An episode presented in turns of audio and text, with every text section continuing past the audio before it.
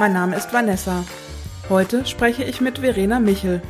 Wir reden über die Dramaturgie von Drehbüchern, Lebenswegen und Innovationsprozessen. Erstmal danke für den Tee. Was ist das nochmal? Pfefferminz? Pfefferminze Süßholz. Ah, Pfefferminz Süßholz. Genau, für den Winter und sehr gut für die Stimme. Hm? Er hat so ein bisschen Lakritziges. Genau, und tatsächlich ölt die Stimmbänder. Ah. Ja, also für jetzt genau das Richtige. Wir steigen mal ein. Ähm, herzlich willkommen, Verena Michel. Oder du musst ja herzlich willkommen sagen. Wir sitzen ja in deiner Wohnung. herzlich willkommen, Vanessa, hier in Kreuzberg.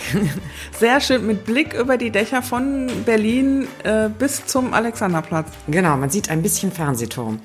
Ja. Ähm, wir steigen mal ein mit der ersten Frage.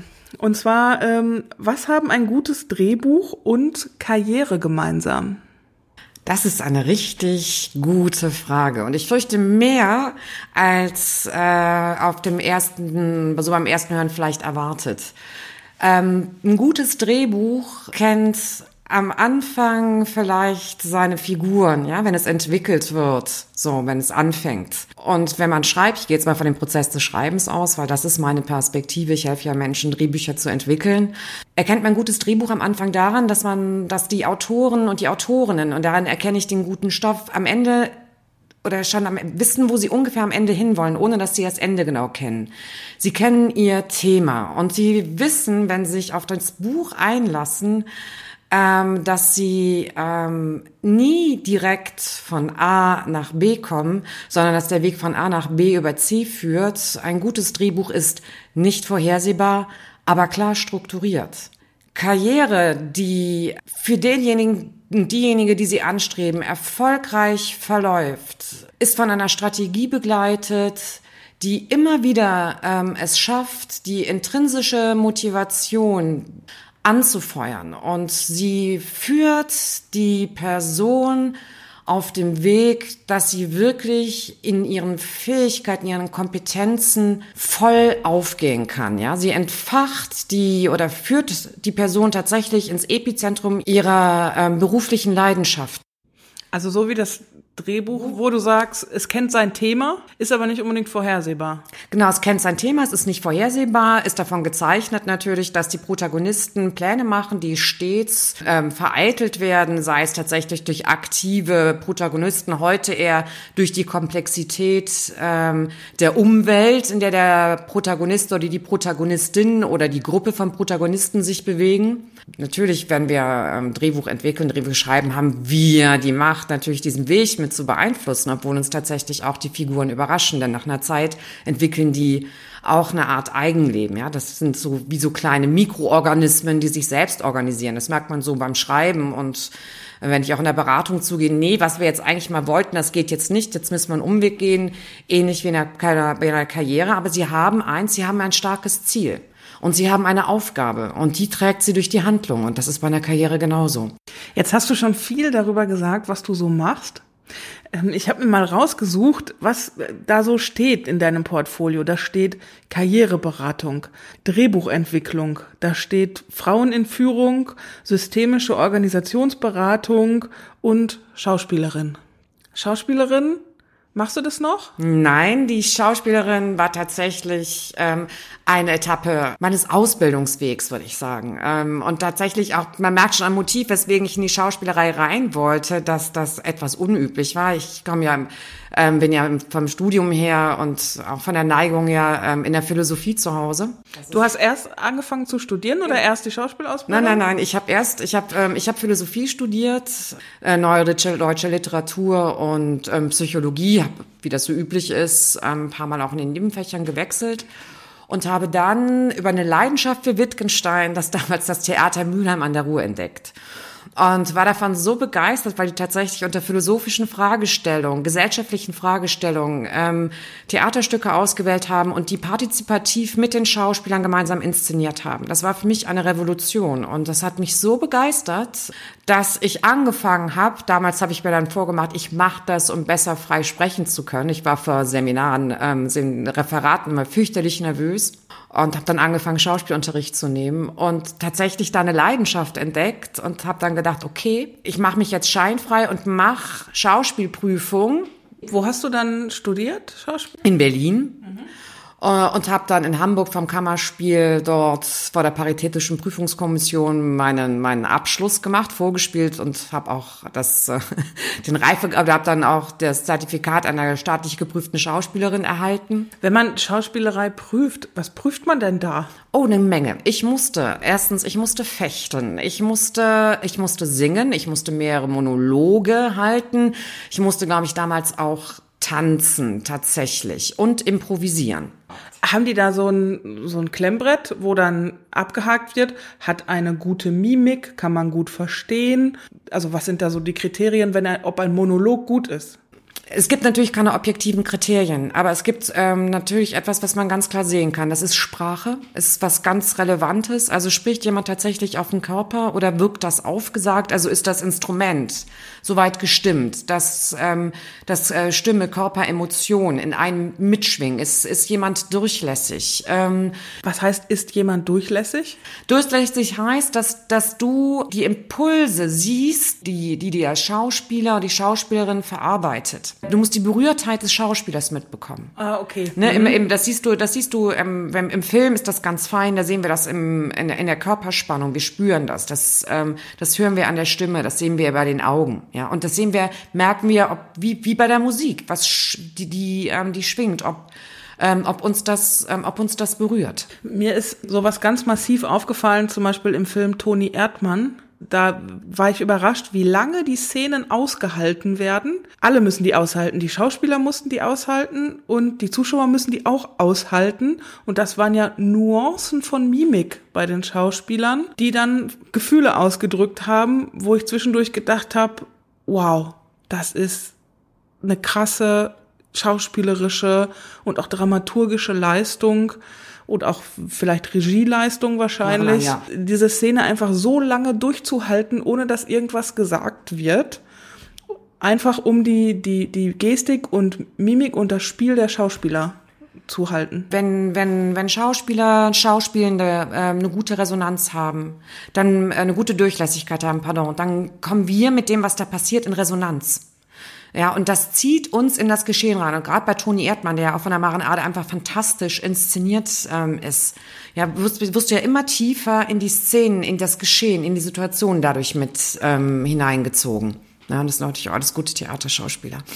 Und konntest du hinterher besser Referate halten? Ja, ich konnte tatsächlich mehr Referate halten. Allerdings wurden die natürlich auch immer länger. Nein, ich, ich wollte mit der Schauspielerei tatsächlich in den Raum des Erfahrbaren. Für mich war das mehr ein ein Lab, würde man heute sagen, ähm, um menschliches Verhalten und tatsächlich auch Transformationsprozesse ähm, ähm, zu, ver zu verstehen, wie passiert eigentlich Veränderung? Was passiert in einer Figur, wenn sie von da nach da kommt? Was passiert, wenn, wenn wir in so einen hochkomprimierten Entwicklungsprozess kommen, wie es, ähm, es gerade beim Theater ist?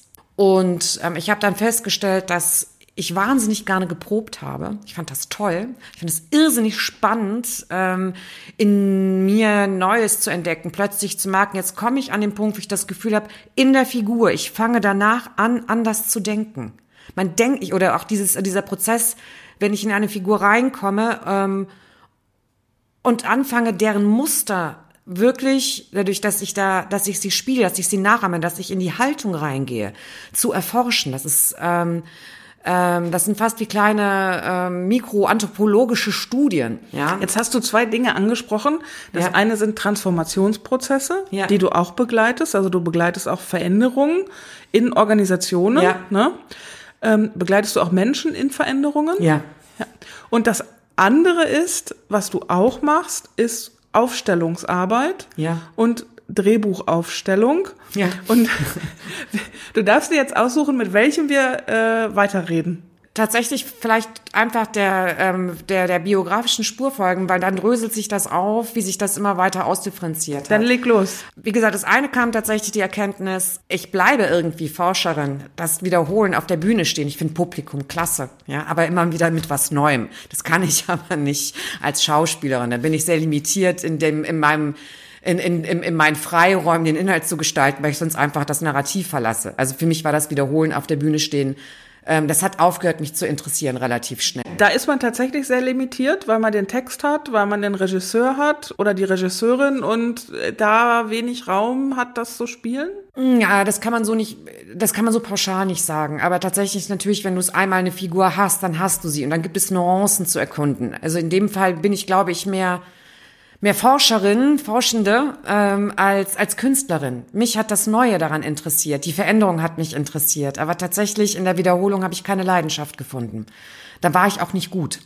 Und dann hast du gesagt, Schauspielerei, nee, jetzt was anderes. Nee, ich habe während der Schauspiel, auf der Schauspielschule tatsächlich noch das erste Mal, ähm, dann war das auch schon der Matthias Wager von Kibet mit den systemischen Strukturaufstellungen die erlebt. Und dachte dann, als ich ähm, das Aufstellungsfeld erlebt habe, das ging, das war damals sogar eine Organisationsaufstellung. Lass uns da kurz unterbrechen. Aufstellung. Ich lese mal vor, was die Wikipedia dazu sagt, zum Beispiel zur Familienaufstellung. Familienaufstellung bezeichnet ein Verfahren, bei dem Personen stellvertretend für Mitglieder des Familiensystems konstellativ angeordnet werden – um aus einer dazu in Beziehung gesetzten Wahrnehmungsposition gewisse Muster innerhalb jenes Systems erkennen zu können. Was heißt das? Du machst ja Drehbuchaufstellung. Ja. Wie funktioniert das? Was wird da gemacht? Mit welchem Ziel? Tatsächlich geht es dabei darum, ein Drehbuch zu entwickeln. Drehbuchberatung ist immer eine ganz, ähm, eine ganz schwierige Sache, weil es kannst du beim Autor nicht sagen und Autoren äh, wie, ihr, wie, wie ihre Geschichte zu sein hat. Und bei der Drehbuchaufstellung fängst du an zu gucken, wie ist das, was die Autorin bisher geschrieben hat. Ja, dann nimmst du die Figuren, aber auch relevante Ereignisse. Ich habe da so ein bestimmtes Setting eines Transformationsprozesses über 22 Schritten, der noch etwas differenzierter ist als das, was vielleicht einige von, von, von der Heldenreise wissen. Das ist ja ein klassisches ähm, Dramaturgie-Tool. Und wir lassen die Figuren tatsächlich mittels Stellvertreter durch diesen Prozess gehen. Das kann man sich tatsächlich so vorstellen, dass die ihrem Impuls folgt, wie sie sich dazu verhalten, über diese 22 Schritte gehen. Das heißt, wie sie sich zu den Ereignissen verhalten, die im Drehbuch vorgesehen sind? Ein hundertprozentiges Jein. Du hast, dem, du hast immer die Perspektive des Protagonisten. Das ist ja der Fokus, mit dem wir durch die Geschichte gehen. Da gucken wir immer natürlich so ähm, einerseits, wie, wie nimmt unser Protagonist Ereignisse auf und wie treibt äh, unsere Protagonistin gleichzeitig Ereignisse voran. Ja, weil wir sind Handelnde und sie, sie sind ja auch, sie kreieren ja auch gleichzeitig ihre eigene Geschichte. Ne? Das ist, kannst du auch sehr konstruktivistisch sehen, ja.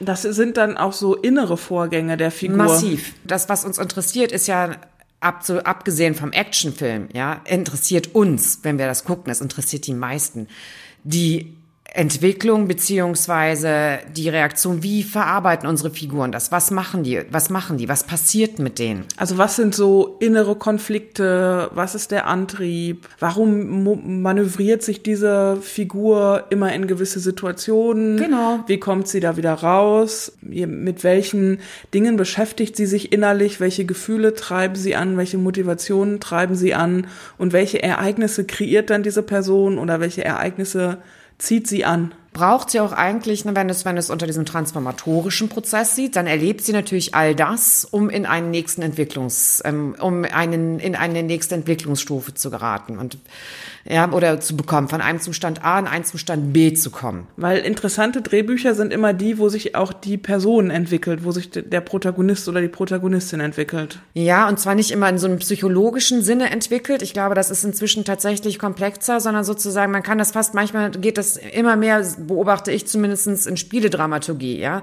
Die, die, die Person kommt auf ein nächstes Level.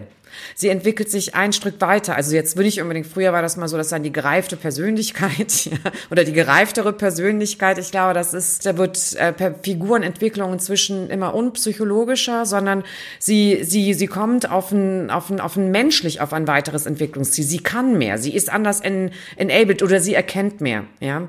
Und du hilfst dann Drehbuchautoren und Autorinnen mit so einer Aufstellungsmethodik. Genau. Wo die Figur da so ein, wo du einmal diesen Transformationsprozess durchgeht, diese Figur zu entwickeln und ihr Handeln zu entwickeln und dadurch das Drehbuch zu entwickeln. Genau, und die Figur besser zu verstehen. ähm, und sie vor allen Dingen von den anderen Figuren entscheiden zu können. So, so, so, eine, so eine Autorenschaft besteht ja nicht nur darin, dass du einmal so ein paar Figuren entwickelst, sondern du musst die ganzen Figuren mit ihren Eigenheiten kennen.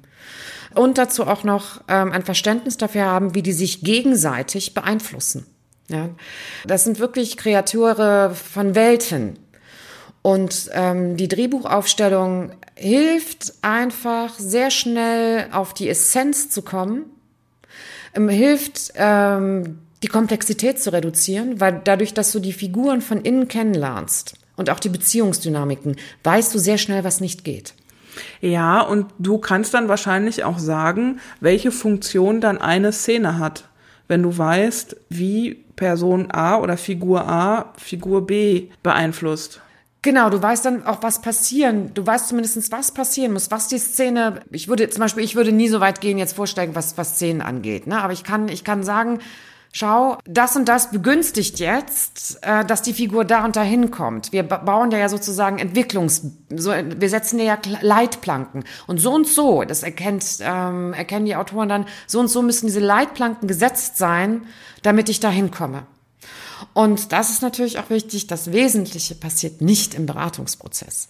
Das Wichtige passiert nach der Arbeit bei den Schreibenden, wenn sie anfangen, das, was sie sozusagen, wenn sie die, wenn sie anfangen, den, den Input zu verarbeiten, der in unserer gemeinsamen Arbeit entstanden ist. Wie entsteht denn eigentlich ein Drehbuch? Ich habe jetzt einen Auftrag für ein Drehbuch. Wie entsteht es dann? Ich fange einfach an zu schreiben oder gibt es ein vorgegebenes Thema, weiß ich ja am Anfang schon, was am Ende rauskommen soll und schreibe den Weg dahin. Also wie entsteht so ein Drehbuch? Das kann man sich tatsächlich vorstellen wie ein großes Projekt und zwar relativ ähnlich. Ähm, das ist ein, tatsächlich ein Arbeitsprozess mit vielen, vielen Schritten und am Anfang steht ganz viel Konzeption und Planung. Das ist, weil boah, wird ja ähm, gefordert und hängt, ähm, entsteht in der Regel mit Zusammenarbeit mit, mit anderen Redaktionen noch ja, also erstmal muss man auch wissen, das ist immer ein ko-kreativer Prozess, wo ganz, ganz viele Leute mitrühren. Ähm, da die Autoren müssen sich sehr früh, ähm, ja, müssen ähm, sehr früh sich für das, was sie machen, rechtfertigen. Es gibt da unendlich viele Besprechungen und am Anfang steht wirklich sowas wie eine Planung. Ja, das eine ist, dass du ähm, einen groben Plot hast. Ja, am Anfang ist es so, wie ein Pitch, daher kommt das ja auch. Du hast am Anfang ähm, eine grobe Idee, worum geht's eigentlich. Oder du hast ein, du hast ein Projekt, so ich möchte jetzt ein, eine Geschichte haben über eine berühmte Politikerin oder sowas, ja. So, und dann, dann ist die Frage, wie biografisch ist das? Und dann ähm, entwickelt sich daraus die Idee von einer Geschichte dann kann, und dann kommt es drauf an. Es gibt, es gibt Menschen, die sind von der Geschichte, von der Situation inspiriert. Es gibt Menschen, die sind von einer Figur inspiriert. Character-driven Stories oder Plot-driven Stories. Und die werden dann tatsächlich, dann gibt's einen groben Fahrplan, dann wird das auseinandergenommen ähm, und dann tatsächlich wird so der Hauptplot gebastelt. Dann guckt man, was bei den Figuren ist, dann guckt man, welche Subplots es noch gibt. Es ist eine unglaublich lange Planungsarbeit, bis man tatsächlich dann so weit ist, dass man ins Drehbuch geht. Ich möchte noch mal Zwischenfragen stellen. Also Plot, Plot-driven heißt, das heißt, da steht die Geschichte im Vordergrund. Genau, eine Situation. Und Character-driven heißt, dass die Figur. dir steht die Figur ja. äh, im Vordergrund. So. Und Toni Erdmann wäre sowas Character-driven. Das ist diese, das ist die Frau, das ist diese Beziehung, diese Vater-Tochter-Beziehung, die da am Vordergrund steht. Ne? Da ist da nicht so die Geschichte das Wahnsinnige, sondern tatsächlich die äh, Entwicklung dieser Beziehung. Genau, das lebt von den Figuren. Genau, es lebt von den Figuren. Also in der Geschichte passiert ja auch einiges, aber das passiert eigentlich alles aus den Figuren heraus. Genau. Ähm, wohingegen, ich sag mal so, Kriminalgeschichten, die sind dann auch sehr plot-driven. Ja, sie, das, da sind wir schon beim Formatfernsehen. Die haben auch tatsächlich, kann man sagen, ja, ein sehr enges ähm, Format Leitplank, in denen sie sich entwickeln können. Ja, das kann ich mir vorstellen, weil äh, als leidenschaftliche Tatortguckerin weiß ich, dass irgendwie bis 20.30 Uhr muss da irgendwer gestorben sein und um 21 Uhr gibt's immer den, den 9 Uhr Verdächtigen. Der ist es aber nicht. genau, so kann man das auch strukturieren. Tatsächlich werden das auch so eine ganz schlicht strukturierte Dramaturgie. Das ist dann mit at the point of no return, das ist mir so ein Midpoint. Der ist um 21 Uhr auch genau äh, erreicht. Ja, manchmal auch 21.10 Uhr, aber da weiß man schon. Äh, verschiebt sich, äh, verschiebt sich graduell, aber tatsächlich, äh, das hat aber natürlich auch noch ganz, ganz viel mit anderen Sachen zu tun. Das heißt, die Tatortbücher, ähm, die geschrieben werden, haben ja nichts damit zu tun, wie sie umgesetzt werden, sondern das hat noch ganz viel mit der Regie zu tun und dann auch mit dem, was im Schnitt entsteht. Mhm. Aber was, glaube ich, wichtiger zu wissen ist, dass ein Tatort in ganz vielen Schichten entsteht. Ne? Wenn wir heute jetzt mit anderen Sachen immer von Iterationsschleifen stehen, dann sind sie dem dann gehören sie zum, zum Handwerk des Drehbuchschreibens. Das heißt, man schreibt eine erste Fassung und da, das variiert wirklich bei Autoren. Es gibt Autoren, die setzen sich gleich hin und bilden ihre Struktur und, und ihre, ähm, und ihre Figuren bilden das beim Schreiben der ersten Fassung. Ja, so. Aber das ist ganz klar, das ist eine erste Fassung. Das ist sozusagen, da ist deren Konzeptionsarbeit dann drin. Und ähm, dann gibt es die nächste Fassung, nächste Fassung, nächste Fassung. Ja, gute Drehbücher haben bis zu 12, 14, 16, 18 Fassungen. Das ist dann aber auch viel Arbeit für alle. Natürlich. Wo ich mir, ich meine, ich bin ja auch selbstständig, wo ich mir auch denke, na, das muss doch irgendwie bezahlt werden, ne? Das wäre jetzt ein Podcast füllendes Thema. Weil in der Tat ist das so, dass in den, in den Staaten, wo natürlich ganz anders honoriert wird, nach der zwölften beziehungsweise vierzehnten Fassung gedreht wird. Dort sind die Drehbücher aber auch anders honoriert. Das sind Millionen ähm, Gagen ja gezahlt wird. Jemand ist aber da auch schon mal locker zehn Jahre mit einem Drehbuch unterwegs. Ja, also so. Ähm, und in Deutschland in der Regel immer noch wird nach der dritten bis vierten Fassung gedreht. Das hat einfach Budgetgründe und dementsprechend ist das honoriert. Aber es ist kein Beruf, auch wenn da erstmal große Summen fließen. Ähm, ja, sind im fünfstelligen Bereich, so groß sind sie nicht ähm, für 90 Minuten. Es ist kein gut honorierter Job. Es ist wahnsinnig viel Arbeit. Es ist Knochenarbeit. Ich wollte gerade sagen, wenn ich mir das jetzt anhöre, dass es da, also erstmal muss man ja so ein Buch schreiben. Das dauert, also auch selbst in der Rohfassung sicherlich erstmal so seine Zeit.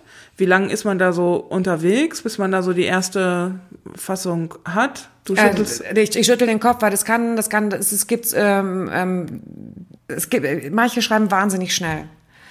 Ähm, ich habe äh, eine Autorin, mit der ich zusammenarbeite, die ist in der Lage, in drei Monaten 120, 140 Seiten und noch mehr Drehbuch zu produzieren.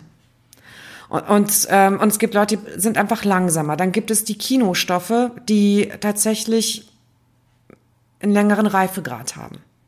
Weil Kino von anderen Bildern lebt und bildersprachlich zu kreieren. Also dieses eine Bild zu finden, diese, ja, was äh, tausend Worte spart, das ist Arbeit. Ja, vorher gab es, man muss sich vorstellen, vorher gab es unendlich lange Dialoge und plötzlich hast du das eine Bild. Und das ist, das ist Kino. Das mhm. muss auf die Leinwand, was das ersetzt. Und das kommt aber nicht einfach so. Das passiert dann bei der fünften Überarbeitung. Und wenn man eine Woche auf dem Bildschirm geglotzt hat und nur zum hundertsten Mal die Szene rausgeschmissen hat, dann gibt es natürlich die ganzen Serienformate, ähm, die auch nochmal andere Zeitläufe haben und sich nach einer Zeit schneller schreiben da ist die Konzeptionsphase das wahnsinnig anstrengende. Die einzelnen Bücher gehen irgendwann schneller, weil du deine Figuren so unglaublich gut kennst. Ja, das heißt, du kannst, äh, du musst gar nicht mehr so viel Entwicklungsarbeit machen, sondern du kannst wirklich relativ souverän die Figuren durch die Geschichte gehen lassen. Das schreibt sich halt viel schneller, weil du nicht mehr so viel Fragen hast. Also die Lindenstraße hat sich dann relativ schnell geschrieben.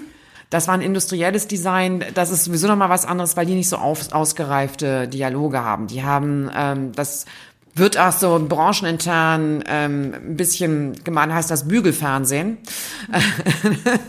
weil, weil ich dabei bügel. Richtig. Das heißt, du musst, du kannst im Prinzip ein Hörbuch gucken. Das heißt, das ist für Leute, die von, die von der Arbeit nach Hause kommen, die sich kurz entspannen wollen, die wollen sich nebenbei noch was in der Pfanne brutzeln, die hören dann, was passiert, die kennen auch die Sets, ja.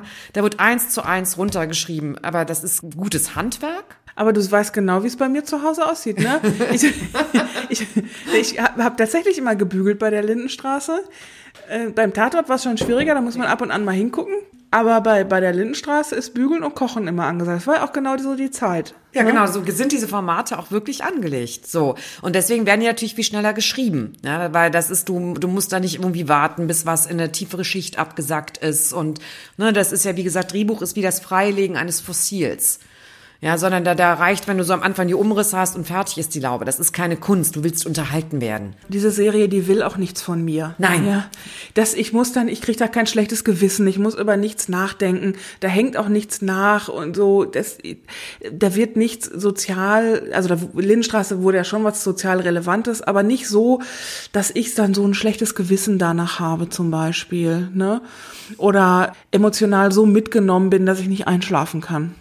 Na, ich, ich glaube nicht, dass die Lindenstraße den, An, den, den Anspruch hatte, jetzt gibt es sie ja nicht mehr, dich großartig zu transformieren, ja. Aber sie, aber die Funktion solcher Serien ist tatsächlich, du triffst einfach abends, du kommst nach Hause und triffst auf dem Bildschirm deine alten Bekannten und die triffst du halt regelmäßig und dementsprechend hört man denen dann eben auch mal eben nicht so zu, weil man ja schon weiß, was die sagen. Äh, das hatte nie den Anspruch, große Kunst zu sein, aber es war ein tolles Serienformat, wenn man denkt, wie lange die gelaufen ist und sehr innovativ damals. Ist es dir schon mal so gegangen, dass du ein Drehbuch begleitet hast und danach den Film gesehen hast und gedacht hast, aber wieso der Schauspieler? So ist diese Figur doch gar nicht, so sieht die gar nicht aus. Ich glaube, das ist in 80 Prozent der Fällen so. Nein, ich habe das wirklich, ähm, das ist häufiger so. Film ist ein ko-kreativer Prozess und es setzt sich nie eine Vorstellung durch. Ja, auch wenn er mal steht, ein Film von, das stimmt nicht. Film ist absolute Teamarbeit. Ja, auch wenn in unterschiedlichen Phasen unterschiedliche Hüte an sind. Und es lebt davon, dass sich nicht eine Vorstellung so radikal durchsetzt. Und dann kommt natürlich die Brille der Regie dazu. Die guckt ja von einem ganz anderen Winkel und dann sieht die Figur anders aus. Und die Regie muss sie auch inszenieren. Und das ist häufiger so. Das heißt aber nicht, das ist dann erstmal finde ich das dann ganz schlecht, weil es dann nicht meine Vorstellung ist und wie man das kennt, wenn man sich auf etwas anderes einlassen muss. Und wenn ich dann nicht, das so vorbei ist, diese Phase, dieser, ähm, das ist nicht meine Vorstellung, kann ich da viel Gutes dran finden. Welche Drehbücher hast du begleitet? Oh, ich habe das, das, das letzte, was, äh, was ich begleitet, aber das war nur eine kleine Begleitung, das war im Kino, das war Gut gegen Nordwind, die Romanverfilmung, genau. Ähm, das, was so das mit dem größten Zuschauerzahl war, äh, Zuschaueranzahl war, das war äh, das Hotel Adlon. Ähm, das ähm, hat sich, äh, ist auch ein großer Erfolg auf dem Weltmarkt gewesen. Ähm, Hotel Sacher, äh, einige Tatorte ähm, und ähm, jetzt gerade laufen die Dreharbeiten an zum Friedrichstadtpalast. Es wird sehr spannend. Die sollen jetzt ähm, Anfang November anfangen. Wir sind sehr gespannt, ob das unter den aktuellen Arbeitsbedingungen tatsächlich so stattfinden kann. Geschichte des Friedrichstadtpalasts oder worum geht's? Es geht um, ähm, um eine Geschichte, die mit dem Friedrichstadtpalast verwoben ist. Okay. So, mehr darf ich, möchte ich noch nicht sagen. Wird hoffentlich im nächsten Jahr dann im ZDF wahrscheinlich ausgestrahlt. Du hast ähm, in Bezug auf Drehbuch, Drehbuchaufstellung und Entwicklung der Figuren gerade erklärt, wie die Figur zu Ereignissen steht, dass äh, die Figur auch selbst Ereignisse konstruiert, ähm, durch welche inneren Antriebe das passiert, um jetzt nochmal den äh, die Kurve auch zur Anfangfra Anfangsfrage zu kriegen. Das ist ja tatsächlich ein bisschen wie Karriere. Weil, Natürlich. Weil wenn ich mir meine eigene nennen wir es mal Karriere. Ich rede eigentlich nicht gerne von Karriere, weil Karriere immer so irgendwie Geld und Aufstieg im, implementiert. Das sehe ich eigentlich nicht so, sondern ich sehe es eigentlich so als Entwicklung. Und ich bin jetzt ganz woanders als da, wo ich angefangen habe. Also angefangen habe ich irgendwo als Redakteurin, Journalistin, Volontärin, bin dann über Online- und Digitalprojekte in die IT-nahe Projektleitung gekommen, war dann ein bisschen in der Wissenschaft und bin, um das jetzt abzukürzen, jetzt selbstständige Unternehmensberaterin so, wo ich mich dann vorher auch selbst hingesetzt habe und gefragt habe, okay, was ist denn der der innere Kern, als ich mich selbstständig gemacht habe? Was treibt mich an und was kann ich denn gut? Was mache ich denn gerne? Das sind jetzt zwar unterschiedliche Sachen. Also ich kann ein paar Dinge gut, die mache ich aber nicht gerne. Und äh, ich mache ein paar Dinge gerne, die kann ich aber nicht gut. Und dann noch die Frage, ja, was brauchen die Leute denn da draußen von mir? Und wofür würden sie denn auch bezahlen? Und da gibt es eine Schnittmenge zwischen kann ich gut, mache ich gerne und brauchen auch Leute und würden auch Leute für bezahlen.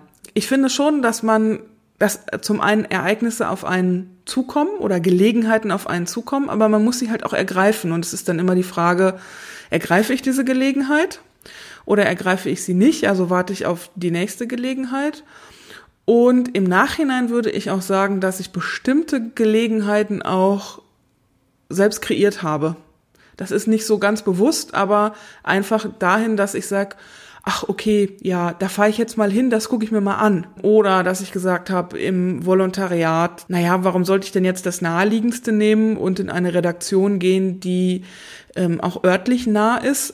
Habe ich nicht gemacht. Bin ich nach Thüringen gegangen und bin ich zum Beispiel nach Hamburg gegangen, zu DPA, wo ich dann wiederum andere Dinge gelernt habe. Man kreiert jetzt nicht direkt das äh, Ereignis und den nächsten Schritt, aber man kreiert dann eine ja, irgendwo ein, ein Sprungbrett oder eine Idee von etwas.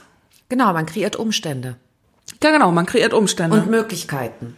Ja, das ist, das ist tatsächlich sehr ähnlich. Und genauso wie ähm, Figuren ja auch bestimmte Wertesysteme haben. Und die sind so wichtig für sie, die auch die Figuren kennenzulernen mit ihrem Wertesystem und zu wissen, wie sie entscheiden, haben wir das ja auch bei den Karrieren. Unsere Wertesysteme, wie wir entscheiden. Wissen denn alle deine Leute, wie sie entscheiden und warum? Karriere, also meinst du jetzt meine Karriereberater, Klienten oder meinst du meine genau. Figuren? nee, die. oder beziehungsweise die Figuren, die sind ja nicht meine. Ich bin ja wirklich so die Dramaturgin, sage ich schon so meine, das ist kolonialisierend, sondern der, deren Entwicklung ich begleiten darf. Nee, ich meinte jetzt die Karriereklientinnen und Klienten. Ähm, ähm, also wissen die immer, warum sie wie entscheiden oder warum sie wie entschieden haben und welche Werte denn dahinter stecken? Weil, um mal wieder auch äh, auf mich zurückzukommen, ich habe tatsächlich da ähm, sechs Wochen gesessen mit so einem Notizbüchlein und es war Sommer und Füße im Pool und habe irgendwie in die Gegend geguckt und in mir drin ist ganz viel passiert. Und ich habe dann ähm, nachgedacht und gesagt, okay, ähm, warum entscheide ich denn oder habe ich denn in der Vergangenheit so entschieden? Warum bin ich denn seinerzeit diesen Schritt gegangen? Also das ist mir äh, in der Situation, also seinerzeit gar nicht so richtig bewusst gewesen. Jetzt ist mir das bewusster, wenn ich Entscheidungen treffe. Ähm, tatsächlich gehört zum dem, ich habe ja, ich habe ja tatsächlich, ich bin ja als Karriereberaterin ausgebildet ähm, worden von Professor Rappe Giesecke, die ja tatsächlich ein ganz ähnliches Karriereverständnis hast wie das, was du äh, was du formuliert hast. Karriere ist etwas, was emergiert zwischen ähm, der Biografie, der eigenen Professionalität und natürlich dem Umfeld auch, in dem ich mich ähm, bewege. Und die arbeitet mit den Karriereankern von Ed Shine. Das ist so ein Konstrukt, wo es tatsächlich, wo wir ermitteln ähm, mit einem Fragebogen, der schon sehr alt ist, aber tatsächlich immer noch hervorragend funktioniert, nach welchen Kriterien oder was, welche Werte beeinflussen meine Entscheidung. Und, ähm, und dazu gibt es auch noch ähm, ein, ein, eine Interviewform, in der man rausfinden kann, ähm, wo, wo wirklich immer wieder gefragt wird, wo deine Biografie durchlaufen wird und wo du immer wieder guckst, mit denselben Fragemuster. Wie hast du dich entschieden und was hat dazu geführt, dass du das und das gemacht hast? So, und es ist redundant über mehrere Stunden. Und wenn du das machst, Erkennst du ein Muster? Dann fängst du an, ein Muster zu erklären, erkennen. Und zwar genau dann, wenn du schon da sitzt, noch nicht, stell mir bitte nicht noch einmal die Frage, und was hat dazu geführt? Ich will die nicht mehr beantworten. Wenn du an diesem Punkt bist, da musst du so als Karriereberaterin, aber das kennen wir eben, das kenne ich als Dramaturgin, was jetzt muss ich dranbleiben, jetzt gleich passiert, jetzt kommt der Widerstand, ja, jetzt will man nicht mehr, der Midpoint, ne, jetzt falscher Protagonist, du erinnerst dich Drehbuch, Tatort 21 Uhr. genau, jetzt tritt der erste, erste Verdächtige Der erste Verdächtige, der immer falsch ist und jetzt fragen wir weiter. Und dann merkst du, dass das Interview plötzlich eine andere, ähm, plötzlich bekommt das eine andere Qualität, weil wenn es plötzlich nicht mehr oh Gott, wie waren die Ereignisse, sondern plötzlich beginnt ein Selbstreflexionsmoment. Ähm, und das ist quasi wie im Film, wo du merkst, ah, unsere Protagonisten fangen was an zu verstehen, die werden plötzlich wirkmächtig. Die fangen an, was anders zu machen. Das ist ein Moment in der Karriereberatung auch, wo du anfängst, deine Werte zu erkennen. Ja, stimmt. Das war ja auch das Muster. Ja, stimmt. Das ist mir wichtig. Nee, das kann ich nicht. Und das ist was, was ganz, ganz wichtig ist, um wirklich zu gucken, in welchem Umfeld, in welchem Beet, ja, in, bei welchen Pflanzen schlag, kann ich Wurzeln schlagen? Komme ich zum Blühen? Ja, das gibt ja so, du kannst ja auch nicht im Garten, ne, du kannst auch nicht alles nebeneinander pflanzen. Pflanzen stressen sich untereinander, ja. Und so ähnlich ist das ja beruflich auch. Es gibt Umfelder, da, da blühen wir nicht auf. Was ist dann die, die Frage oder das Ziel der Karriereberatung? Das Ziel der Beratung ist tatsächlich herauszufinden, es kommt natürlich auch darauf an, wo du gerade stehst. Also welchen, welchen, welches Problem soll die Karriereberatung gerade lösen? Ja. Also zum Beispiel, ähm, es gibt ja das Ziel, ich möchte, ich möchte aufsteigen, ich möchte mehr erreichen. Ähm, ich kenne aber auch Leute, die sagen, also ich habe jetzt genug erreicht, ich bin vielleicht 50 Jahre alt, ich möchte eigentlich weniger arbeiten. Wie kann ich das denn machen? Oder Leute, die es gar nicht wissen. Also ich weiß, ich bin aus irgendwelchen diffusen, mir selbst nicht so ganz klaren Gründen unzufrieden. Was wäre denn jetzt denn ein notwendiger Schritt? Soll ich hier kündigen? Soll ich hier bleiben? Kann ich mich innerhalb der Firma verändern? Soll ich was ganz anderes machen? Soll ich auf Teilzeit reduzieren? Also da gibt's ja mannigfaltige Optionen ja. dann. Ja, aber ich gehe immer davon aus, dass die Menschen, die zu mir kommen, sind die Experten ihres Problems. So. Nur wie das eben so ist, wenn wir mit einem, wenn wir so im Dickicht des Geschehens sind, ja, dann äh, brauchen wir eine Außenperspektive, um Orientierung zu kriegen. Ich biete hier nur Orientierung, ja. Das, das heißt, dass äh, ich mit Fragen ähm, und mit anderen Tools natürlich, ähm, was man, was sich so in so einem Berater-Werkzeugkoffer so befindet, erstmal tatsächlich gucke, was ist denn gut daran, dass es ist, wie es ist? Ja, und was stimmt denn eigentlich nicht? Manchmal ist es so, die Unzufriedenheit kann ähm, ähm, also die Lösung ist nicht da, wo das Problem ist. Die kann manchmal, die kann unglaublich viele Gründe haben. Und dann, wenn es um dieses berühmte Ich will weniger arbeiten mit 50 geht, dann müssen wir tatsächlich mal gucken, ja, was hat dich denn bisher so angetrieben, dass du so viel gearbeitet hast? so, da ist es tatsächlich wichtig, die Werte zu kennen. Und es gibt in diesem Karriereankersystem zum Beispiel so einen Wert, der heißt die totale Herausforderung. Ja, so Menschen, die viel arbeiten und die vielleicht auch in Führungspositionen sind, die haben den schon mal, ja. Das sind Menschen, die Routinen hassen, die ähm, ähm, die die Herausforderung für die eine Herausforderung anzunehmen, das juckt die, ja. Das ist für die ein Wert. Das das ist was Neues, ja. Ähm, so. Warum juckt die das? Um sich, sich gegenüber sich selbst zu beweisen, um sich gegenüber anderen zu beweisen? In der Fachlichkeit einfach? Nein, der Ausbruch, glaube ich, ist es, der, ist es nicht die Fachgleichheit, sondern das ist, glaube ich, tatsächlich der Ausbruch der, der Routine, dass etwas anders ist, dieses Erobern können. Das ist dieses, dieses, das sind Pioniere, die was, was Neues auch rausfinden wollen. Ja, das findest du oft auch bei Vorständen die das herausfordernd finden, auch mit diesen ganzen Unwägbarkeiten, die da sind, ja, die das, die, die, die, so eine, die, ähm, die Bewältigung so einer Herausforderung, das gibt den, das ist deren Intrin, das ist, das gibt den Energie. Mhm. Die kriegen Kraft dadurch. Ja, das sind Menschen, die, das magst du immer so, die in der Routine, ja, ähm, also ja, also lass die Monat mal dasselbe machen, was mit einer enormen Sorgfalt sogar gemacht werden muss. Fürchterliche Fehler, ja, die dann passieren. Bring die in eine Krisensituation. Ja, und wo derjenige, der so in der Routine gut ist, und Routine meint nicht Langweile, sondern es gibt ja auch eine Forschungsroutine, wo du immer wieder was beobachten musst. Du musst Abweichungen beobachten, ja. So, ne, das kann ja ganz, das kann ja ganz unterschiedliche Sachen bedeuten. Ähm, der wird derjenige, der in die Krise berät, ja, der, der kriegt Stress. Der kann sich nicht orientieren, das ist ohne seine Routine. Derjenige, der diese, der diesen Wert der totalen Herausforderung hat, so wie Ed Scheine noch nennt. Ich würde ihn, glaube ich, heute etwas umformulieren, aber das ist jetzt egal, so, so, so heißt der, ja. Äh, der wird plötzlich ganz ruhig. Ja, also alles das, was da so an Anforderungen an den kommt, das erdet den richtig. Das kann der gut managen. Das bin ich. Das, das, bin ich, muss ich sagen. Ich bin so ein, so ein Herausforderungstyp. Wenn so der Karriere an. Ist, deswegen, es war jetzt nicht ganz, es war jetzt nicht so der richtige Zufall. Wenn diese Person, ja, über die wir möglicherweise, mit der du vielleicht auch was zu tun haben könntest, ja, es kommt jetzt auch noch drauf an, wie, wie weit oben ist diese totale Herausforderung, weniger arbeiten will, dann ist das erste, was ich sage, was machen wir denn mit der neuen Herausforderung, die um die Ecke kommt? und die kommt garantiert, wir sind im Drehbuch, ne? Ich habe beschlossen, ich mache jetzt weniger. Oh, dann, genau. Ja, dann kommt ich, so ein Projekt um die Ecke gekrochen. Wenn ich mich jetzt mal in diese Person hineinversetze, ist es ja so, dass ich, dass ich, also diese Person, äh, die, dieser Freund von mir, ähm, genau, diese andere Person, diese andere Person, ähm, ich, also ich frage für einen Freund jetzt. Ja. Ähm, dass ähm, die ähm, ganz zufrieden ist, erstmal auch mal ein bisschen im Garten zu sitzen. Aber ähm, irgendwie, und das ist wahrscheinlich auch was mit Ereignisse selbst konstruieren, schafft man es immer, dass da doch eine neue Herausforderung kommt. Ne? Also wenn ich das mir jetzt mal so für mich reflektiere, ich gehe dann auf irgendwelche Veranstaltungen oder ich führe dann auch Gespräche, so wie ich mich jetzt mit dir unterhalte, auch irgendwie beim bei der Limo oder beim Wein mit Freunden und dann entdecke ich da was und dann bin ich so ganz elektrisiert und denke ich, oh, diesen Weg muss du mal äh, äh, freischlagen jetzt hier und da muss muss man jetzt weiter lang gehen. Das ist ja interessant. So. Und dann kommt irgendwie die nächste Herausforderung. Man denkt sich, ach komm, das machst du noch eben. So, und bei dem, äh, wie du das gerade, das musst du aber deinen Freund da, diesen Bekannten beschrieben hast. genau. Diesen entfernten Bekannten, so, wo du dachtest, das könnte darauf vielleicht zutreffen.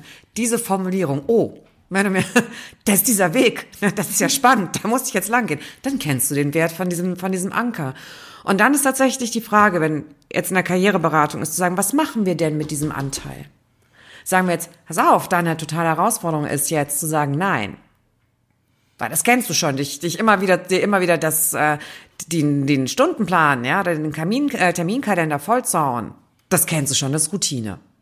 Ja, so wenn das so dieses gewisse Alter und sagen, jetzt ist auch die totale Herausforderung, dieses weniger zu gestalten, zu sagen, mach ich's doch mal anders, lass ich mich doch mal von der Ruhe, von dem zu mir kommen herausfordern als etwas, was ich noch nicht gemacht habe, ja? So, nicht dem Schillernden hinterherlaufen, ne, diesem kleinen Lockruf, der da kommt, oh, hier ist ein kleines Abenteuer. Sondern das Abenteuer zu sagen, nein, ich fahre jetzt wirklich mal runter. Also das ist jetzt sehr spielerisch gesagt, aber tatsächlich, wir müssen uns die Situation so kreieren, wenn wir ein Ziel haben, dass sie mit unseren Werten übereinstimmen. Ja. Und äh, dann kann man natürlich, wenn es wirklich jetzt zum Sinn ist, wenn es zum Beispiel jetzt gesundheitliche Gründe gibt, dass jemand tatsächlich herunterfahren muss, das mit reinzunehmen, zu wissen, wie entscheide ich, damit ich gut für mich sorgen kann. Du hast gesagt, es gibt mehrere Anker. Du hast jetzt ein, zwei genannt. Also zum, derjenige, der die Herausforderung sucht, dann auch das Aufgehen in Routinen und da auch immer wieder Details finden. Was, was gibt's noch so für Anker? Ich nenne vielleicht noch zwei, die interessant sind. Das eine ist Sicherheit und Beständigkeit.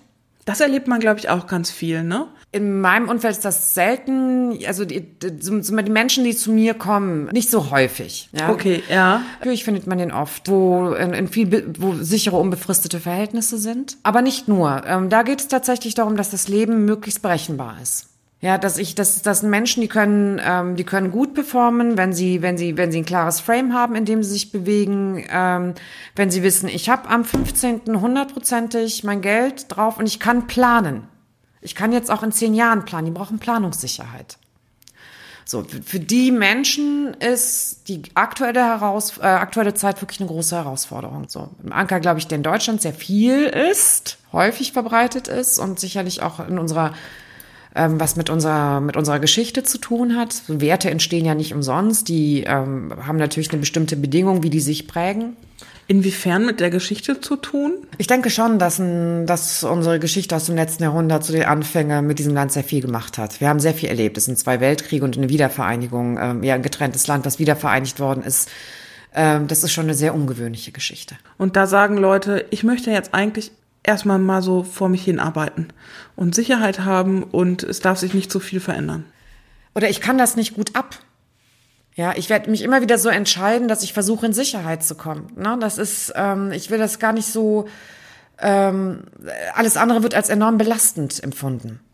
Das war der, das war der, das war ein Anker und du hast noch einen. Der Anker, wo man sagt, das ist so der Anker, der jetzt mit Generation Y immer wichtiger wird und der so im Generationskonflikt, glaube ich, eine große Rolle spielt, ist die sogenannte Lebensstilintegration. Ne? Das sind die Leute, die anfangen zu arbeiten und sagen, du, ich möchte eigentlich gleich 80 Prozent und, ähm, und vier Tage ja, fünf nein und ich muss noch Zeit haben, um. Da geht es tatsächlich darum, da ist die Arbeit nicht vorrangig, sondern das, was, was auch in den Konzepten von New Work wichtig ist, ne? wo Arbeit und Privatleben immer stärker aufeinander grätscht, ne? dass alles gelebt werden will. Glaubst du, das ist eine Generationenfrage?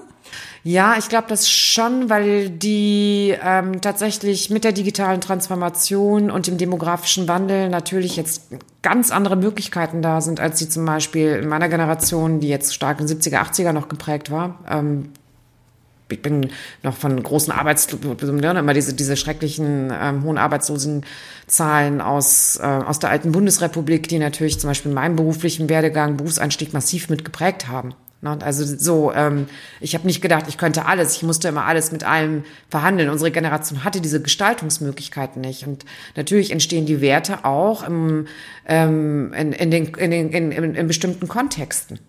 Na, die sind ja nicht, das ist eine neue Kultur, die da entsteht. Inwiefern hat dich die, äh, diese Zeit der hohen Arbeitslosigkeit in der damaligen Bundesrepublik dann da geprägt in deiner Karriere? Weil ich glaube, ich brauche mich, ich dachte dann so, dann kann ich auch mal, es ist sowieso die Arbeit, die Chancen am Arbeitsmarkt momentan, die sind so herausfordernd. Dann kann ich auch machen, was ich will. Dann studiere ich jetzt Philosophie, ja.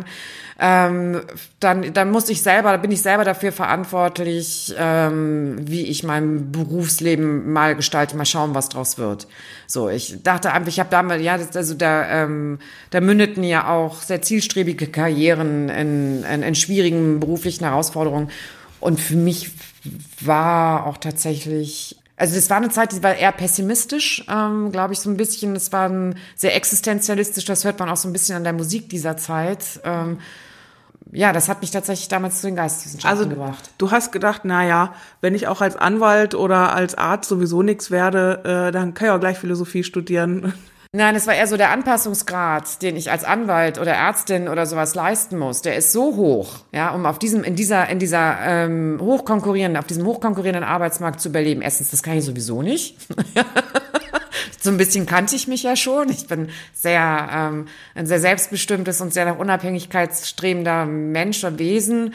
Und dann, ich dann, dann kann ich jetzt auch gleich dem folgen, was, wo meine große Leidenschaft ist. Da habe ich dann, wenn, eine größere Chance. Es ist, ähm, du sagst, du bist ein sehr selbstbestimmtes Wesen. Du beschäftigst dich ja auch mit Female Leadership und Frauen in Führung, Frauenkarrieren. Ich habe letztens ein Interview mit der Jutta Almendinger gelesen, die sich ja auch immer sehr dazu äußert. Ähm, und die hat gesagt, was ich sehr passend fand, dass die Decke gar keine gläserne Decke ist, sondern eine Betondecke weil wenn sie gläsern wäre, könnte man sehen, was da oben passiert.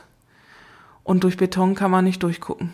Glaubst du tatsächlich, dass es gläserne Decken gibt? Ich hätte es Granit genannt. Ich würde noch noch härter. Ich glaube, sie ist sie, meines Erachtens ähm, verhärtet sie sich aktuell wieder. Das, wir sind bei Sicherheit und Beständigkeit ähm, in der deutschen Kultur und dass sich Dinge nicht verändern dürfen. Dazu gehören auch ähm, dazu gehören auch natürlich die Rollenverständnisse. Und wenn wir uns die Zahlen angucken, wir müssen jetzt können uns den letzten Bereich der Albright Stiftung anschauen. Ähm, wir können uns daneben die, ähm, die neueste Studie Boston Consulting angucken, die, ähm, die zeigt, es sind genug Frauen in der Pipeline, in der zweiten Führungsebene, der dritten Führungsebene, um nach durchzukommen, glaube ich, beschreiben die Zahlen sozusagen. Da sind wir wieder bei der Dramaturgie, ja.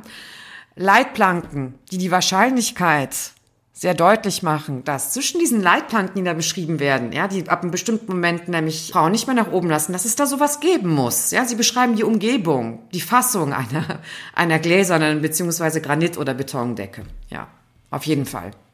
Also ich denke auch, dass es, dass es gläserne Decken gibt und ich glaube auch nicht nur, dass es Glas ist, ich glaube auch, dass es Beton ist, weil ähm, du kannst in Organigramm von Organisationen gucken und wenn du das mit Namen versiehst da kannst du eine Linie durchziehen, da kannst du ein Lineal dranlegen ja.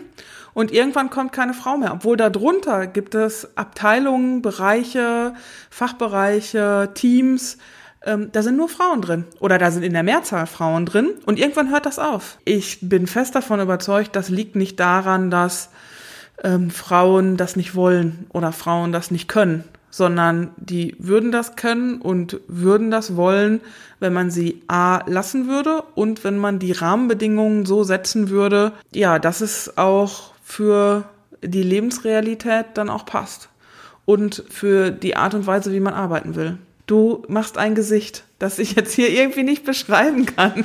Also ich, wenn ich nicht selbst beschreiben würde, merke ich nur, dass ich ähm, ein breites Grinsen kriege, was oder was ich ein breites Grinsen in meinem Gesicht breit macht, wo ähm, wo eine tiefe Zustimmung ist. Und ich musste gerade so da, ich musste daran denken, ich bin ja ähm, habe ja auch eine Schauspielausbildung gemacht und ähm, bin dann auch noch mal tatsächlich ein Jahr auf einer Schauspielschule gewesen und bin natürlich auch in der klassischen Bühnenliteratur dann sozialisiert worden. Und es war für mich ein riesengroßes Problem, dass ich diese Frauenrollen die damals ähm, Schauspielern angeboten bin. Ich konnte die nicht spielen.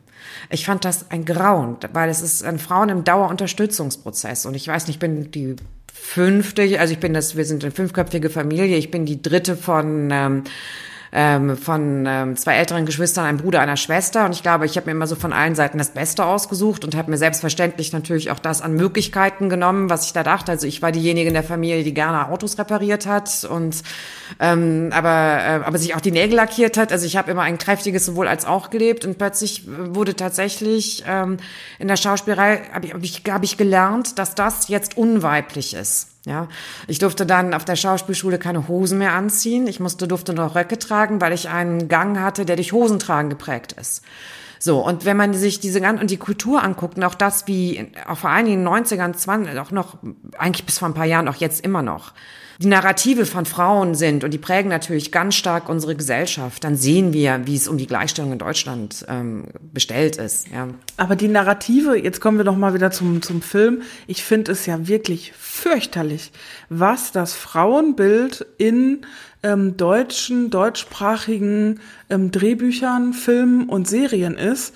Also da, da muss ich mich ja manchmal neben das Sofa erbrechen, was da für ähm, Frauenfiguren sind, wohingegen ich so aus dem angloamerikanischen Raum nehme ich das viel diverser wahr. Also ähm, sowohl divers über die Geschlechter, also dass es ähm, solche und solche Männer gibt, dass es solche und solche Frauen gibt, als auch, ich sag mal, wenn da ein, ein homosexueller Charakter ist, dann steht die Homosexuell, Homosexualität ist auch Thema in dem Plot. So. Ähm, das ist im Deutschen so. Ja. Und da gibt es einfach homosexuelle Charaktere. Es geht aber gar nicht um Homosexualität, sondern der ist halt einfach schwul und äh, es geht in der Geschichte aber auch irgendwie ganz was anderes. So. Das wird so nebenbei oder der oder die Figur hat eine Behinderung und darum geht's aber eigentlich gar nicht. Und im deutschen Film, da geht's darum, oh, der hat eine Behinderung, der sitzt im Rollstuhl, dann geht's hier um Behinderung in dem Film. Und das finde ich irgendwie schwierig oder äh, entweder da gibt's dann nur die Karrierefrau und ähm, es gibt irgendwie äh, die Dicke, die nichts gebacken kriegt, aber lustig ist. Also es sind sehr stereotype Figuren. Ja, und das eine, das ist wie innen so außen. Also ich, was ich, ich das beste Beispiel ist, ich musste eine, ähm, ich habe also, sollte ähm, einen sogenannten Facelift, das gibt es also auch für Drehbücher, bei einer sehr langlaufenden deutschen Krankenhausserie machen. Äh, dann kam dann plötzlich ähm, durch die My, äh, My Linda Stift, oder Lisa Stiftung ähm, angeregt, natürlich sollten plötzlich bei das Rede, wir brauchen modernere Frauenfiguren. Und ich schlug dann vor, dass ähm, es gab dann so einen gewissen Plot, wo ähm, ein, ein, ein, ein Klinikleiter innerhalb dieser Serie ähm, sich nochmal, nachdem er seine Frau verloren hat, neu verliebte. Und er war schon ganz lange Klinikleiterin. Da gibt es noch eine weibliche leitende Ärztin, einen männlichen leitende Ärztin. Und ich dachte, man war sagte, ja, wir müssen das jetzt irgendwie moderner machen. Und dann sagte ich, ich habe eine ganz wunderbare Idee. Lass doch den Klinikleiter aus, die Leitung, aus der Leitung rausgehen. Lass den doch jetzt einfach ähm, sein, ähm, einfach nur noch seiner, ähm, seine, seiner arztärztlichen Verantwortung nachkommen, nehmen ihn aus der Führung raus, lasst ihn seine Liebe leben, nachdem er seine Frau verloren hat und gemerkt hat, dass er so viel Lebenszeit über, durch Karriere und Führungsverantwortung verloren hat und dass die Frau die Rolle einnehmen. Und dann kam ein Argument, wo ich dachte, hey, Moment mal, wir reden aber doch jetzt nicht über Quoten für deutsche Vorstände, sondern wir reden über ein Drehbuch. Ja?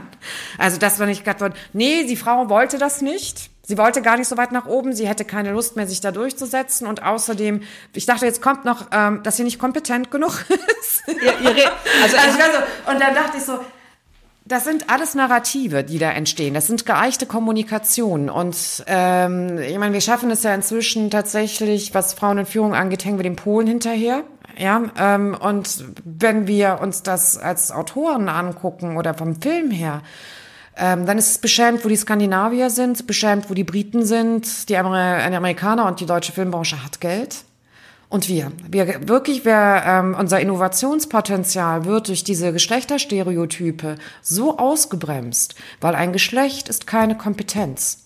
Ja, und diese Rollenstereotypen, die wir haben, auch für die, das gilt tatsächlich, das ist total egal wo, ob es jetzt für deutsche Führungsetagen gilt, ob es für, für, äh, für Teams geht, ob es für Startups gilt oder ob es, ob es darum geht, ähm, ein größeres kreatives Potenzial und Innovationspotenzial in Geschichten zu entwickeln. Stereotype verdecken Kompetenz, weil sie aufgrund des Geschlechts und phänotypisch Sachen ermächtigen. Ja, aber das ist eine Konstruktion. Das Potenzial, was dahinter ist, die Kompetenz, die kommt nicht zum Blühen, weil sie durch eine Vorstellung ähm, ähm, verdeckt ist. Ja, das konnte man jetzt so ich meine, ich bin jetzt so ein bisschen, bisschen polemisch, ne? Das war so, so lustig. Man sah das ja so auch in dieser Reaktion des, des deutschen Bahnvorstands, ja. Der sagte, sie hätten jetzt einen Wettbewerbsnachteil, wenn sie wirklich diese 50-50-Regelung kommen würde. Und ähm, das, das, ist, das, das ist schon die Zuschreibung, finde ich, sehr, sehr spannend. Und ähm, äh, man hätte Angst, ähm, bei dem War of Talents ähm, nicht mehr genug gute Fachkräfte rekrutieren zu können. Und da bezog sich Deutsche Bahn natürlich auf alles diese ähm, Fachkräfte, die aus dem MINT-Bereich ähm, gebraucht werden. Und dann guckt man sich den Bahnvorstand an und merkt, von diesen sieben Menschen gibt es nur einen Mensch mit einem mathematisch-technischen Background. Und das ist der Vorstandsposten der ähm, für äh, das Digitale und Technik zuständig ist. Und das ist eine Frau. Und dann dachte ich mir so, ja, aber das ist die Macht von Narrativen und Überzeugungen. Das ist jetzt lustig, aber es das heißt tatsächlich, die Überzeugung, die Vorstellung, die ich habe, blendet das, was tatsächlich ist, aus. Und das macht es vom ganzen Handlungsspektrum her so arm es ist ja auch ein Trugschluss, dass ich, äh, also ich brauche als Führungskraft brauche ich vor allem erstmal Führungskompetenz. So. Und für die Fachlichkeit habe ich ja dann andere Leute. Deswegen ähm, ist es ja auch so, wenn man das mal durchguckt, und das ist, was du sagst, das habe ich auch mal gemacht und gesehen, okay, welche Vorstände haben denn tatsächlich ähm, die Profession gelernt des Unternehmens? Also bei der Deutschen Bahn, da sitzen ja jetzt auch nicht Lokführer im Vorstand. Nein, das ist die klassische, das klassische, äh, die klassische Gemengelage. Nur die beiden Frauen sind vor ähm, Ausnahmen von ähm, BWL und Jura und ja, da sitzen ja auch teilweise Pädagogen und Psychologen und also die sind ja irgend, also die haben irgendwann mal irgendwas studiert, was ja überhaupt gar nicht mehr relevant ist für diese Profession, die sie Richtig. machen. Also ich bin jetzt kein Vorstand, aber ich habe auch mal irgendwann irgendwas studiert, das jetzt auch äh, nicht mehr ganz so viel zu tun hat mit dem, was ich mache. Also man eignet sich ja jetzt ähm, Dinge an und lernt das Unternehmen kennen, lernt verschiedene Unternehmen kennen, ähm, lernt dann die Profession und das befähigt und ermächtigt einen dann ähm, bestimmte Posten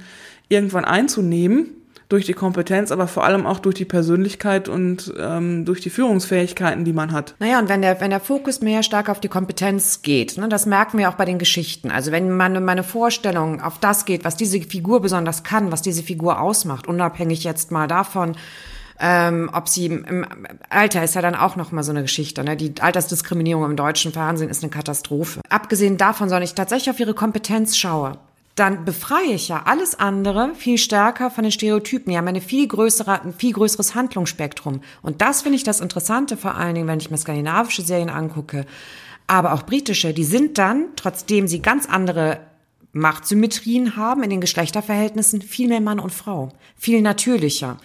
Und das Männliche und das Weibliche ist etwas, was wir ja schwer beschreiben können, weil wir es ja nur, das, das finde ich immer so, da, da, da bin ich, da ist ähm, äh, da ist äh, tatsächlich, da ist die Philosophie so interessant, ja, äh, weil ich komme ja aus dieser Beschränkung nicht heraus. Ich erlebe das Geschlecht immer als das andere. Ne? Männer beschreiben Frauen und beschreiben damit einen sich selbst, nämlich ähm, ihren Blick auf Frauen. Weil sie ihren Blick auf Frauen beschreiben. Es ist ja mehr eine Selbstaussage und umgekehrt ist das ja genauso.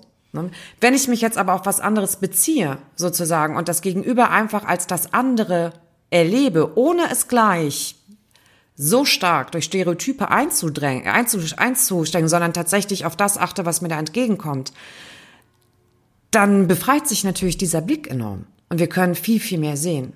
Ja, und das ist tatsächlich meines Erachtens ausschlaggebend dafür, dass wir die Herausforderungen der Gegenwart erfolgreich meistern können. Wir brauchen andere Antworten. Wir sind nicht mehr im Industriezeitalter, wo die Gründerväter die Heroen des Geschehens sind, ja.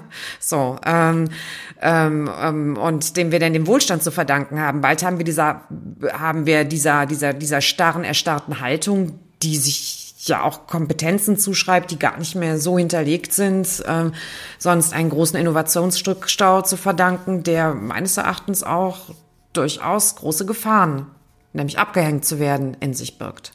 Wie würdest du diesen Innovationsrückschau, äh, äh, Innovationsstau beschreiben? Worin, worin zeigt sich der? Der zeigt sich in der Schwerfälligkeit, tatsächlich aus diesen starren Hierarchien auszusteigen, ähm, hin, ich will das viel bemühte Wort, ich sehe es, weil es klebt auf deinem Rechner hier, natürlich der Agilität, aber Agilität jetzt mal im Sinne dessen, was das Wort bedeutet, Beweglichkeit, ja. Ähm, dass, dass, dass wir Organisationen dazu ermächtigen, dass sie dort entscheiden können, wo entscheiden, entschieden werden muss. Und dass vor allen Dingen dort, wo der, zum Beispiel der Kundenkontakt in Organisationen ist, dass von dort die Impulse in die Organisation wirksam werden. Darum geht es ja. Ne? Und wir haben ähm, immer noch dieses enorme Beharren auf Hierarchien und Privilegien. Ja, das zeigt sich ja auch. Dann kommen wir wieder zu den Frauen. Ne? Das heißt, du hast diese Kernprozesse, dann gibt es daneben diese Unterstützungsprozesse. Und die sollen bitte schön dann ab einer bestimmten Hierarchie sollen Frauen dürfen im Vorstandszimmer, sage ich jetzt mal so brutal, sitzen als äh, als Statussymbol, ne, dass man diesen Unterstützungsprozess zugeschrieben bekommt. Assistenz der Geschäftsführung. Assistenz der Geschäftsführung, genau, da haben wir sie. Ne. In der Regel ähm, taucht da in der, sagen wir doch mal, was für ein Bild taucht da auf? Garantiert kein Mann im Anzug, wenn ich von der Assistenz der Geschäftsführung spreche. Nein, das ist eine äh, gut aussehende Frau, aber auch sehr dienstbeflissen ähm, die da mal was wegarbeitet. Genau, und sehr energisch ist und auch sehr machtbewusst ist, weil sie hat schließlich Hoheit über. Ne? Aber ähm, ist natürlich der passende Unterstützungsprozess zum Vorstand. Ähm, aber in, an diesem Festhalten, diesen Privilegien und auch dem Beharren darauf, dass das besser funktioniert, da zeigt sich dieser Innovationsrückstau. Das heißt nicht, dass das von heute auf morgen weg sein soll. Und das heißt auch nicht ein hundertprozentiges Durchsetzen von New Work. Das ist auch Quatsch. Das ist jetzt ein Gegenpol, der auftaucht. New Work ist der Gegenpol, der uns spiegelt, wie weit wir uns von ähm, demokratischen Verhältnissen, Organisationen gerade wegbewegt haben. Ja. Und es geht darum, dass wir anfangen, also aus diesem Impuls, glaube ich, der von New Work in die jetzige Arbeitswelt andringt, daraus emergiert erst wieder diese neue Qualität von Arbeit, um die es geht. Ne? Also so, aber deswegen ist es wichtig, diese Impulse reinzulassen. Aber wenn ich jetzt ähm, diese ganzen Seminarangebote lese, Female Leadership, ähm, Führen als Frau, bräuchten wir nicht eigentlich Kurse Male Leadership, Führen als Mann? Ich habe, wenn du, wenn du guckst, ich habe ja auch ein Meetup, äh, wo wir immer wieder auch so Experimente und äh, Formate ausprobieren. Das heißt Phi plus Male Leadership. Eigentlich, glaube ich, bräuchte es tatsächlich ähm, Seminare, wo Männer und Frauen als Pole, die ähm, als die Außen Außenpole sozusagen die ähm, Geschlechterdifferenz von Menschen im extremsten beschreiben. Dazu gehört alles, was dazwischen ist, mit dazu lernen, kompetenzgesteuert miteinander arbeiten zu können. Also gar nicht mehr das, das Geschlecht da in den Vordergrund zu sehen, sondern ja die Kompetenz, aber die Dekonstruktion des Geschlechts, nennen wir es mal so, die Dekonstruktion der Geschlechterrolle, der Stereotype, darum geht es. Ich glaube trotzdem, wir brauchen diese Female Leadership Programme. Ich selber leite ja auch noch so eine Klasse, aber nicht um Frauen zu ähm, fördern, sondern als Intervention in, in Organisationen. Das heißt, Frauen in diesen Kontexten tatsächlich als Influencer für eine neue Organisationskultur ähm, ähm, zu befähigen. Und das müssen sie, indem sie separiert werden von der bestehenden Kultur. Also Räume zu schaffen, in dem tatsächlich diese neue Kultur erstmal dadurch, dass es mehrere Frauen sind, als in einer kritischen Masse, ja, in die Organisation reinkommt, als Veränderungsimpuls, als Intervention ähm, damit die auch eine andere Wertigkeit kriegen. Führen denn Frauen per se besser? Führen sie anders? Es gibt Buch, das jetzt schon, bis ist jetzt 2015 erschienen, damit oder 2016, glaube ich. Man sagt ja schon fast, dass in die Jahre gekommen von der Iris Bonet, What Works die, ähm, die beschreibt, die, hat, die haben sehr, sehr viele Studien zu Gleichstellung ähm, und zu Frauen in Führung, Männer in Führung gemacht und ähm, durch sie ist ja auch, die sind ja die, ist der Begriff der Unconscious Bias so populär geworden. Da gab es eine Studie, die ist, habe ich jetzt noch im Kopf, bitte nochmal nachlesen, ja, äh, jetzt im Detail, ähm, wo es um Investmentbanking ging. Und da zeigte sich, dass gemischt geschlechtliche Teams deutlich besser geschnitten, ähm, entschieden haben und abgeschnitten haben. Ja, und da zeigte sich eben, dass ähm, es nicht zu dem gekommen ist, was wir von rein männlichen Teams kennen, nämlich dass sozusagen die Risikobereitschaft sich gegenseitig so anfeuert und der Tollste zu sein, dass man äh, den Boden der, ähm, den, den, den Boden der Wirklichkeit verlässt und viel zu riskante Entscheidungen trifft und damit viel zu viel verpulvert. Und das, was man auch von Frauen sagt, durch die Sozialisation, ähm, eine, eine eingeschränkte Risikobereitschaft, durch ähm, ähm, enormes Abwägen eben da eine gewisse ähm, Vorsicht war, ähm, die dann auch nicht so erfolgreich waren, zeigte sich eben in gemischt geschlechtlichen Teams, konnten beide Werte nicht ins Extreme kommen, sondern es gab sachbezogene Aushandlungsprozesse, die zu sehr guten Ergebnissen führten. Und darum geht es. Du beschäftigst dich ja auch mit Prozessdramaturgie in ja. Organisationen. Was heißt das? Das heißt, dass Veränderungsprozesse bitteschön nicht da enden, wo man aufgibt und die Berater nach Hause schickt und sagt, sie wären zu Ende. Da sind wir da, wo wir beim Drehbuch sagen, 20, 21 Uhr, 21 Uhr 10, der falsche Verdacht. Erst da beginnt Veränderung. Etwas kommt von einem Zustand A in einen Zustand B. Das ist Dramaturgie, solche Prozesse zu beschreiben. Aber wenn wir von der Prozessdramaturgie gehen, dann geht es darum, dass wir Neues in ein System rein reinlassen, was auf eine alte Kultur stößt. Das haben wir momentan auch. Das Neue, was wir reinlassen, ist aber überhaupt noch nicht die Veränderung, sondern dann gibt es einen Prozess, wo ein Sättigungsgrad erreicht ist. Das heißt, wir haben dieses alte Bestehende der Kultur, was eine Organisation ist, ganz viel Neues kommt rein und plötzlich kommen wir so einem Punkt, ähm, wo es zum Stocken kommt. Und da geben die meisten auf, weil es nicht weitergeht und holen die nächste Beratung rein, machen das nächste, das nächste, das nächste rein, wenn man von der Dramaturgie sieht, sind wir aber erst da an dem Prozess, wo die, wo das System oder die Organisation anfängt auszusortieren. Nämlich das, was sie nicht mehr weiter mitnehmen darf. Aus meiner Erfahrung ist das der neuralgische Punkt. Ja. Also ich habe in ähm, Innovationsabteilungen gearbeitet von Medienunternehmen und solange die Innovation oder das Innovierte das bestehende Geschäft nicht zu sehr beeinflusste und auch die Prozesse nicht zu sehr beeinflusste, war das alles in Ordnung, konnte man machen, was man will. Nur irgendwann, es wurden ja Produkte entwickelt in diesen Innovationsabteilungen, die dann auch ins Tagesgeschäft überführt werden mussten, die dann von der bestehenden Mannschaft, von der bestehenden Organisation halt mitbespielt werden mussten, digitale Produkte. So, und irgendwann wurden dann Gründe konstruiert, warum das nicht geht und dann gab es praktisch so einen Rückfall ins, ins Alte. Und ich glaube, es waren wirklich, also ich glaube nicht, es, es waren konstruierte Gründe, also das waren erfolgreiche Produkte. Äh, die hätte man an dem Punkt natürlich weiterentwickeln müssen. Und das wurde dann nicht getan und dann wurde das fallen gelassen und teilweise die Innovationsabteilung auch komplett wieder aufgelöst. Man ist praktisch, hat da einen Rückfall erlitten. Ich habe das Gefühl, das sind so Zyklen. Du lachst und, und nix. Das sind, ich sage jetzt mal einfach ein Zeitraum. Das ist drei, vier Jahre darf so eine Innovationsabteilung dann machen und an dem Moment stößt sie an eine Grenze, dass die Innovation beeinflusst dann die bestehenden Prozesse so stark, dann wird wieder zurückgerudert gerudert. Ähm, dieser Zurückruderungsprozess, der dauert dann auch so zwei Jahre und dann äh, wird wieder ne, was Neues, neue Innovationsabteilung dann werden meistens auch neue Leute geholt mit neuem Personal. Ich selbst war dann immer schon wieder weg aus der, aus der Organisation und dann hört man immer noch, was da passiert und dann denkt man sich, ach schau, das ist ja ein Déjà-vu. Und das sind so Zyklen, die wiederholen sich aber, also die wiederholen sich seit ungefähr 1995 oder 2000. Naja, das war ja auch der Beginn der weltweiten Digitalisierung, wo sie richtig ähm, voranschritt. Da reden wir ja so kurz nach der Gründung von Google und so weiter und so fort. Und wir wissen ja auch, weswegen wir in Deutschland so hinterherhängen, weil wir diesen, durch diesen Transformationsprozess nicht die Kraft hatten. Jetzt denke ich in Deutschland auch tatsächlich 94, 95, das war alles kurz nach der Wiedervereinigung. Dieses Land hatte echt kulturell was zu verdauen als Gesellschaft. Ähm, ähm, das muss seinesgleichen erstmal suchen. Das war nicht einfach. Aber jetzt, jetzt, jetzt, jetzt sind wir stark genug, um das zu gehen. Das müssen auch unsere Konzerne, das müssen auch unsere Organisationen abkönnen.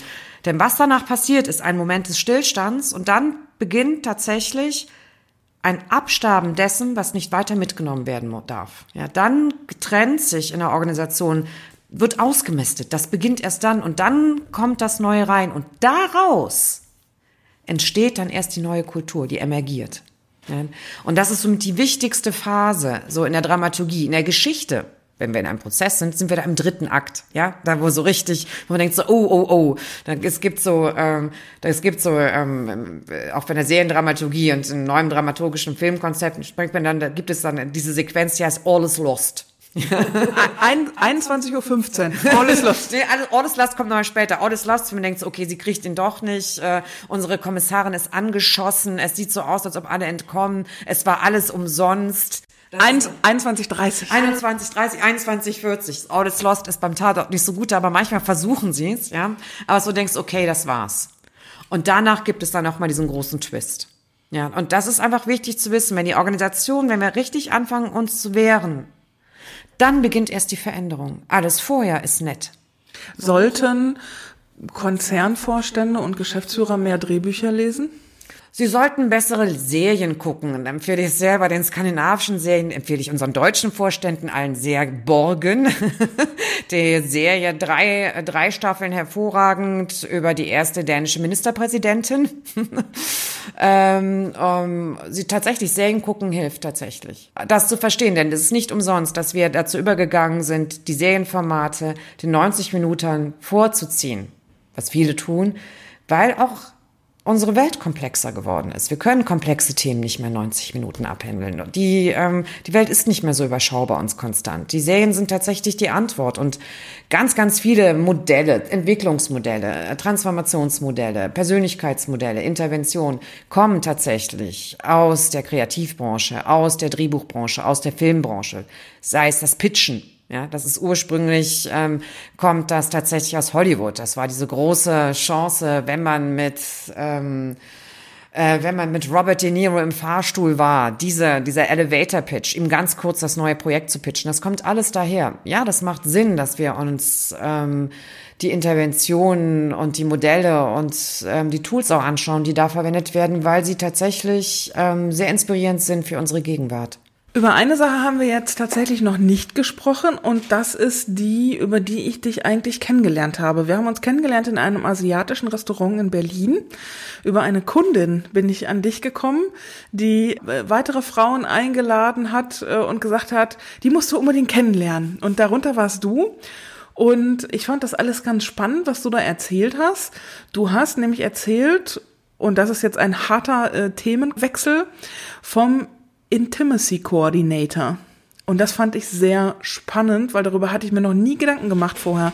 Was macht ein Intimacy Coordinator? Ein Intimacy Coordinator unterstützt und entwickelt mit Schauspielern und Regisseuren Dramaturgien bzw. Choreografien, choreografiert Intimszenen, um die Schauspielenden ähm, in diesen wirklich oft herausfordernden Szenen hinreichend zu schützen. Was macht er genau mit denen? Also was wird denn da koordiniert? Was wird da choreografiert? In deutschen Drehbüchern, fast allen Drehbüchern, ist dann so, wenn es um Sexszenen oder Intimszenen geht, die wird dann so den Fantasie der Spielenden oder Regie überlassen. Ja, das heißt, und dann passiert und ähm, sie kamen sich näher und oder sie liebten sich heiß und innig oder was da auch immer steht. Aber selten steht da, weil das eben, muss man dazu sagen, die Branche oder die Drehbücher oder die Branche, die das beschreibt, ist eine andere, ist nicht die Spielfilmbranche. Ja, und in der Unterscheidung dessen, dass man nicht diese Filme schreibt, sondern diese Filme, wird das in der Regel weggelassen. Das heißt, Schauspieler wissen nicht, was dort passiert.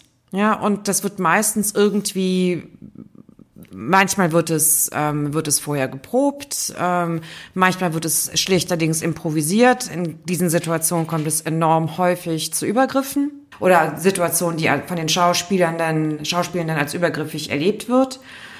Und, und ein Intimacy Coordinator oder Coordinatorin sorgt dafür, dass die Schauspieler genau wissen, worauf sie sich einlassen und vor allem die Schauspieler ihre Grenzen kennen und die auch artikulieren können.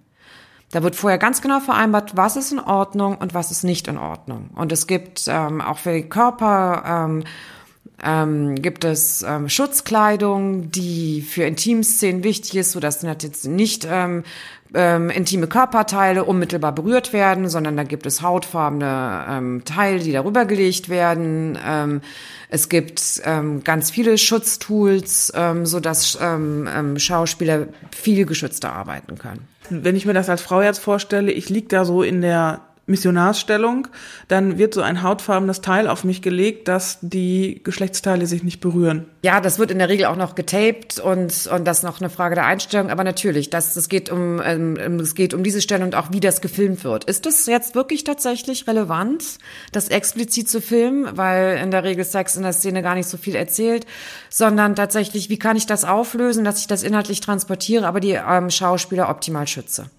Also tatsächlich auch zu gucken, wie viel Nacktheit und wie viel, hm, ich sag mal, wie viel Porno muss da im Spielfilm sein, ähm, dass es dramaturgisch auch Sinn macht. Genau, weil in der Regel ist es so, das kommt noch dazu, ähm, dass es tatsächlich der Geschichte in den seltensten Fällen dient. Das denke ich mir ja auch oft, ne?